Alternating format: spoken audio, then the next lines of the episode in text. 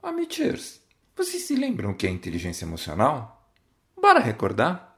Inteligência emocional é a capacidade do ser humano de entender, usar e gerenciar as emoções para diminuir o estresse, se comunicar de forma efetiva, desenvolver empatia, superar desafios e solucionar conflitos. Essa habilidade ajuda muito no ambiente profissional, principalmente nos trabalhos em equipe. Mas você sabia que a inteligência emocional melhora inclusive a nossa saúde física? Vamos entender como isso acontece? Eu sou o Dr. César Isaac e você está no Amitié Talks, o podcast da Clínica Amitié. Quando a gente pensa em recursos que podem melhorar a nossa saúde, as primeiras respostas são: faça uma alimentação saudável, pratique atividade física regularmente, tenha uma boa noite de sono Aposte na meditação, yoga e outras formas de reduzir estresse. Procure fazer pausas regulares no seu dia a dia. Cultive boas relações interpessoais. Beba bastante água. Consuma pouca bebida alcoólica e não fume. Mas além de tudo isso, existe um aliado importantíssimo para a estabilidade da nossa saúde: a inteligência emocional. A boa notícia é que todos nós, sem exceção, podemos adquirir e desenvolver essa habilidade, e já já a gente vai saber como. A capacidade intelectual sempre vai ser um poderoso valor agregado em qualquer tempo e sob qualquer circunstância. A inteligência concreta, mais palpável, aquela que se manifesta em diferentes áreas do conhecimento, é uma riqueza mais valiosa e duradoura do que bens materiais só que essa inteligência concreta não garante equilíbrio, moderação e humildade nas nossas relações.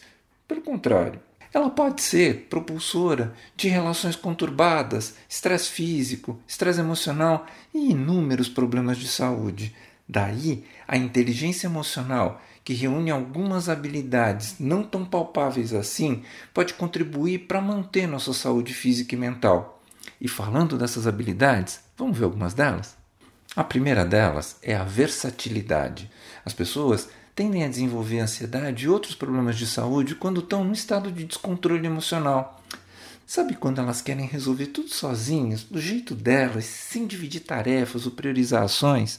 Tudo vira uma bagunça e essas pessoas acabam tendo distúrbio de sono, distúrbios alimentares, taquicardia e aumento da pressão, além da irritabilidade.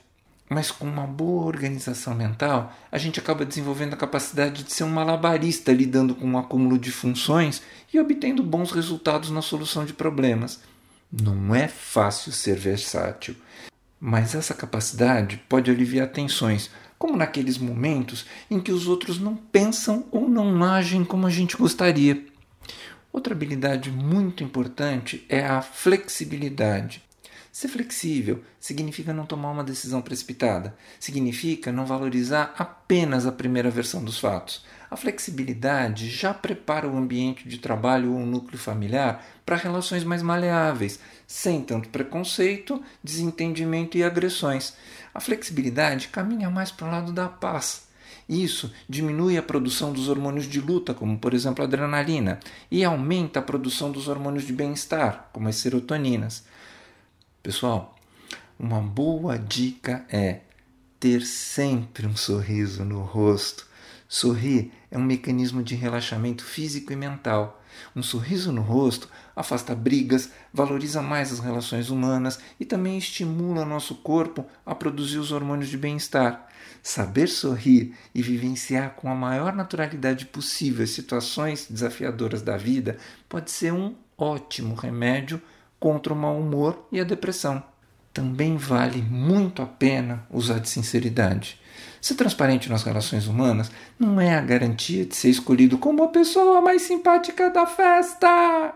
Isso pode até afastar algumas pessoas, mas certamente promove uma seleção maior de quem segue a vida com você. Quando o propósito é a longevidade saudável, a sinceridade é extremamente necessária, porque ela acaba reunindo pessoas com pensamentos afins e isso torna a vida mais alegre. Mas cuidado, como diz uma querida amiga minha, sinceridade é uma virtude, mas franqueza é falta de educação. Outra dica é saber dizer não. É importante buscar um ambiente de harmonia com bons valores e respeito a todos. Só que isso não significa aceitar todas as condições e não estabelecer limites. Muitas pessoas desenvolvem problemas neurológicos e digestivos por não conseguir expressar claramente a sua opinião. Sobretudo, uma resposta negativa. Dizer não é um mecanismo de autoproteção e não demérito ou covardia. A gente também precisa cultivar a autoestima. Nós temos o péssimo hábito de achar que a vida dos outros é sempre melhor do que a nossa. E as redes sociais contribuem muito para vender essa imagem. Isso até pode ser verdade, mas não deve ser considerado como motivo de inferioridade ou incapacidade. E só assim você se previne de quadros depressivos, estados de ansiedade e doenças cardiovasculares como as arritmias e o infarto. Sem falar na tolerância. Saber compreender a outra pessoa e, mais do que isso, manter um bom relacionamento, ainda que as atitudes entre as pessoas não sejam recíprocas e proporcionais, é uma verdadeira arte. A tolerância traz conforto diante das fraquezas, defeitos e limitações que todos nós temos. Assim, você consegue aliviar tensões, saber esperar e exercitar a paciência. Pessoas muito intolerantes acabam desenvolvendo doenças como gastrite, esofagite ou até casos mais graves como transtorno de ansiedade e pânico também é muito importante a gente manter o senso de grupo. O ser humano escolheu viver em sociedade. Dessa convivência derivam as relações pessoais e profissionais. A gente sabe muito bem quanto difícil é trabalhar e viver em grupo. As vaidades, pensamentos pouco flexíveis e as influências culturais podem abalar esse senso de equipe, gerando brigas, separações, traições e, logicamente, uma gama infindável de doenças. Quantos casos de suicídio motivados por insatisfação com a vida? E quantos casos de dependência química ou alcoólica surgiram do afastamento do grupo? Mas viver em grupo ainda faz a vida mais fácil. As tarefas podem ser compartilhadas e a motivação é sempre maior. Por fim, e talvez o mais importante, tenha coragem.